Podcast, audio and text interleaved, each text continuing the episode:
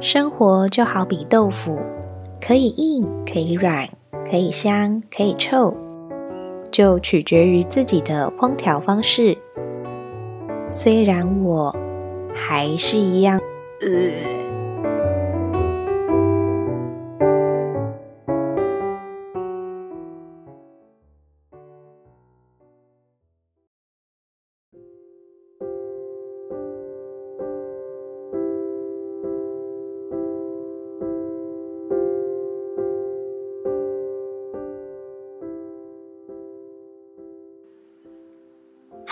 我是九 N。每当谈到有关原生家庭的话题时，你是带着幸福的微笑分享自己的童年，还是有点尴尬，甚至是遮遮掩掩的，不知道如何启齿呢？那我的话，其实两种都不是。个人是觉得，虽然称不上家庭是多么的幸福美满，但是也没到真的悲惨到哪里的地步。只是我妈妈都会一直觉得家庭的不完整不需要让外人知道，所以我们要保持好自己的形象，不要把家里的事情跟别人讲，因为这是一件不好也不光荣的事情，说出去可能会被嘲笑，会被看不起。当然，我也是后来才知道，妈妈是怕我在学校啊，或是在外面会因为这样被笑、被欺负之类的。不过，我并不觉得自己的家庭跟一般印象中所谓的正常家庭不一样，有什么好令人丢脸的问题？我们并没有做错什么，也没有违法，或者是有什么伤害别人的行为。如果别人会因为我的原生家庭不完整、不健康就歧视我、讨厌我，那其实这样的人，我们也不必来往。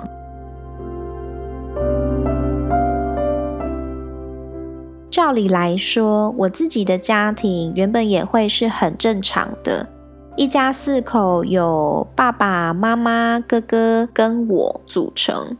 但是本来正常的爸爸因为出过车祸，脑部有开过刀，从鬼门关前走了一遭，回来之后一切就都不一样了。中间的过程就不用多说。反正从小，我跟哥哥的记忆就是爸爸酗酒状况严重，是不会到打人的地步。可是除了不动手以外，其他一些不受控的言语、行为、习惯等等的，对我们其他三个家人来说，都是长期的精神压力以及心理负担。记得小时候有长达好几年的时间。我几乎不会在学校跟其他人讲起爸爸或父亲这个话题，尤其是国小年纪的小朋友，都会很常说到什么“这是我爸买给我的”，呃，那个是我爸带我去的，然后我我爸长我爸短，怎么样怎么样，甚至还因为这样有被同学问过我说：“我一直以为你是单亲呢，没听过你讲你爸的事情啊。”不过我也是真的很少有这种话题可以讲，因为我 always 只有我妈可以聊。成长的过程陪伴都是妈妈母兼父职带着我们长大，又要一边顾工作，又要一边教育我们，真的很辛苦。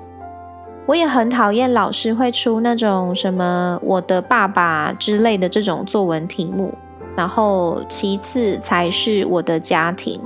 因为我的家庭起码还有其他人让我有内容可以写，但是我的爸爸就真的不知道该写些什么。记得有一次，好像是国小六年级的时候，我拿着写作文的稿纸，上面只写题目“我的爸爸”四个字。那时候他还在客厅悠哉的喝着酒，我就很生气的跑去问他说。功课又要写这种题目，你到底是要我写什么内容？结果这位先生呢，竟然很厚脸皮的拿着那张稿纸，一只手还边比划着说：“那你就写我的爸爸每天都醉生梦死啊！”听到这种回答，真的是很需要去买一罐铁牛运功散来嗑，真的是内伤到不行，会吐血的那种。他自己都不会觉得不好意思了。我就算气得要死，又有什么用呢？后来的作文内容到底写了什么，我已经没有印象了。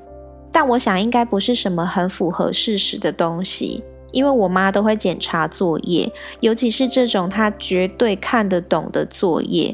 我花了时间写了一堆事实，到我妈那一关八九不离十。就是一定会被叫去重写一遍，我才不想为了这种事情做白工。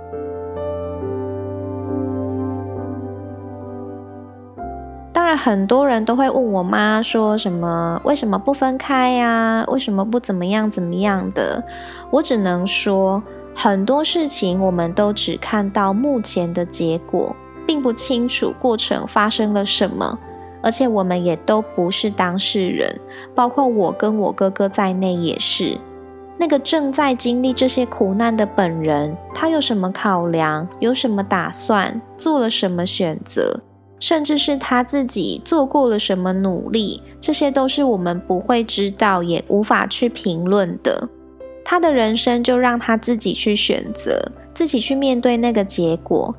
至少对我来说。我妈妈能坚持到现在，还能好好的继续看着我，陪伴着我，就是我最大的幸运。一直以来，不管是自己的同学、朋友，甚至是路边陌生的路人，还是电视剧里面看到那些什么女儿是爸爸上辈子的情人呐，爸爸对女儿疼爱有加、有求必应之类的这种画面，我一律都很无感。羡慕当然多少还是会有，但是不管怎么样，也不可能就让我自己突然有那种父爱的感觉，就听听看看笑笑让它过去吧。那跟哥哥比起来，毕竟我是女生嘛，跟妈妈相处的时间，黏在妈妈身边的时间，自然会比较长一点。不过也是因为这样，我都会莫名其妙的学到一些妈妈的妙招。因为家里的男人有跟没有一样，所以很多事情他都是自己在想办法解决。那就有很多生活妙招哦，或者是小撇步这种东西可以学。我妈妈做事情的个性是比较偏，除了想快速解决现在眼前的问题之外，她希望同时也能想一个接近一劳永逸的方法。或是怎么样才能让自己免掉很多重复做，或是一些很复杂的麻烦？刚好这个时候跟在妈妈的身边，其实她也没有特别想要教我什么东西，我就只是在旁边看，或者是她一个口令，我一个动作帮她的忙，看着看着，帮着帮着，莫名的这些东西就会被我给记了下来，也变成我自己做事情的一种习惯。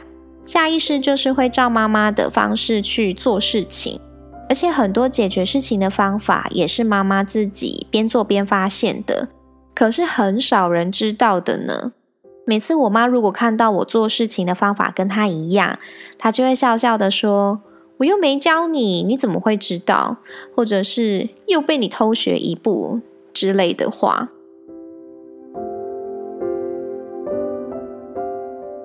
我想应该也就是因为这样，很多事情我会习惯自己来自己做，感觉也比较放心。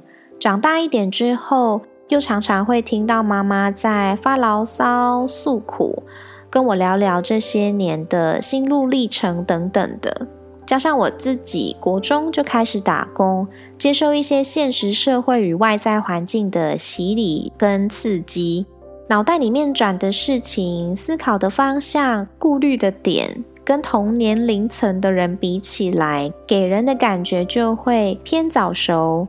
很多高中、大学同学，甚至是出社会之后认识的朋友、同事，都会说我感觉就是一副很老练的样子，好像有很多事情问我就能有个解决方案，或是我一定知道很多事情的感觉。看起来就是有种比实际年龄再多个几岁之类的。当然，我都知道大家是开玩笑在讲这个话题啦，我也没有介意这些被说老还是怎么样的。只是有时候我会突然问自己：如果可以重新选择，我还会想要在这么年轻的时候就知道这么多吗？当然，这个世界上没有如果这种事情。不过这个问题呢，通常也不会有什么明确的答案。至少我现在是这么想的。成熟是因为很多经历而堆叠出来的。早熟虽然看起来好像是很辛苦的一段，不过未必未来还是不好的结果。但是如果反过来看晚熟呢？也许前面看起来都很无忧无虑，可是到了该懂事的阶段时，才开始跌跌撞撞的不知所措，好像也不见得就比较幸福。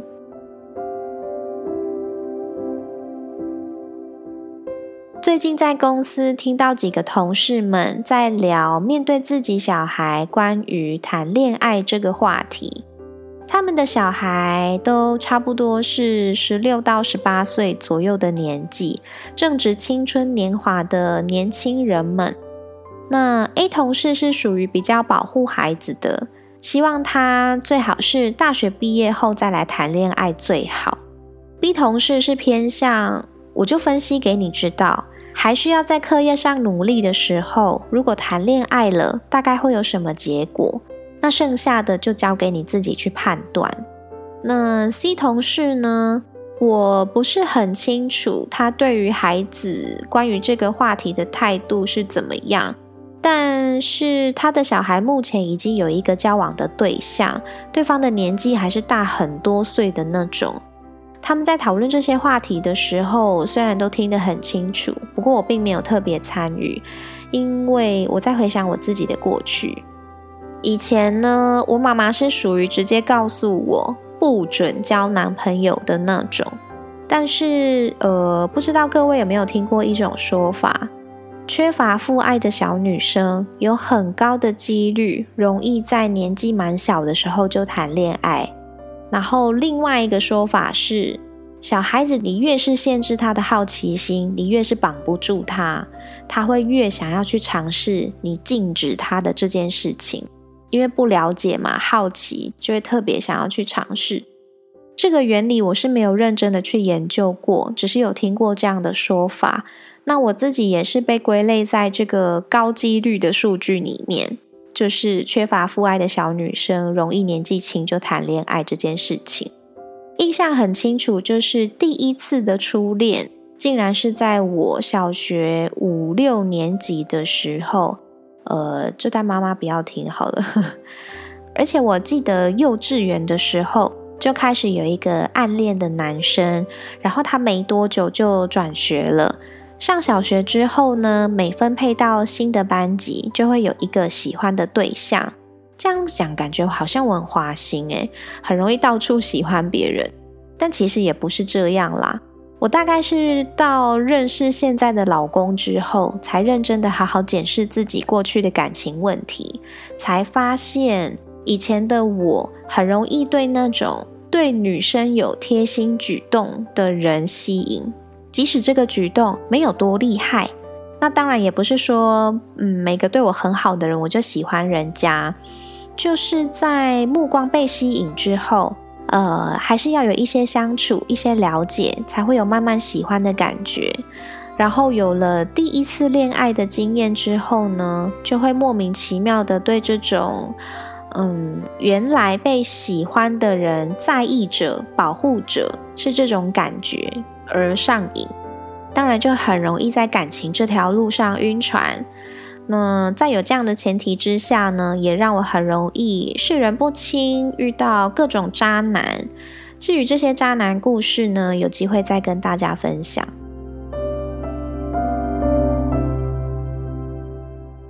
多年前呢，我跟现在的老公还是男女朋友阶段的时候，也忘了是在聊什么样的话题。我只记得我好像是哭着跟他说：“我觉得我在交男朋友，好像都是在找一个可以疼爱我的爸爸一样。”呃，这大概是一种情感转移的毛病吧。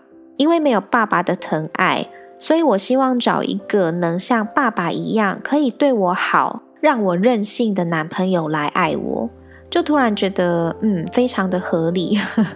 不过还好，我不是什么有恋父情节这种问题。大概可能要归功于妈妈的爱的教育，没让我一直往那个很深的牛角钻进去。我是想要表达，当心理状态不健康的时候，不管是遇到爱情、亲情、友情的问题，都一样。自己会一直困在自己规范的死胡同里面，不断的撞墙，而且是会找不到出口的那种。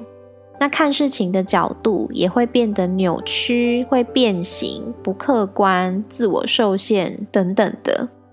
我在这三种感情里面都遇到过这种状况。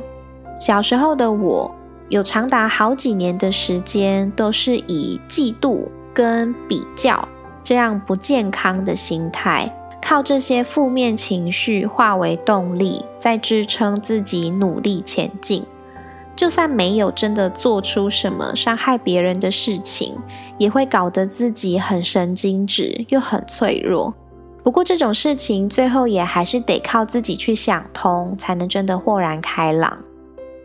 我不是很希望这个分享故事的小天地，因为某些话题把气氛搞得很沉重，所以中间有很多曾经经历的那些煎熬细节，就让它轻轻的带过吧。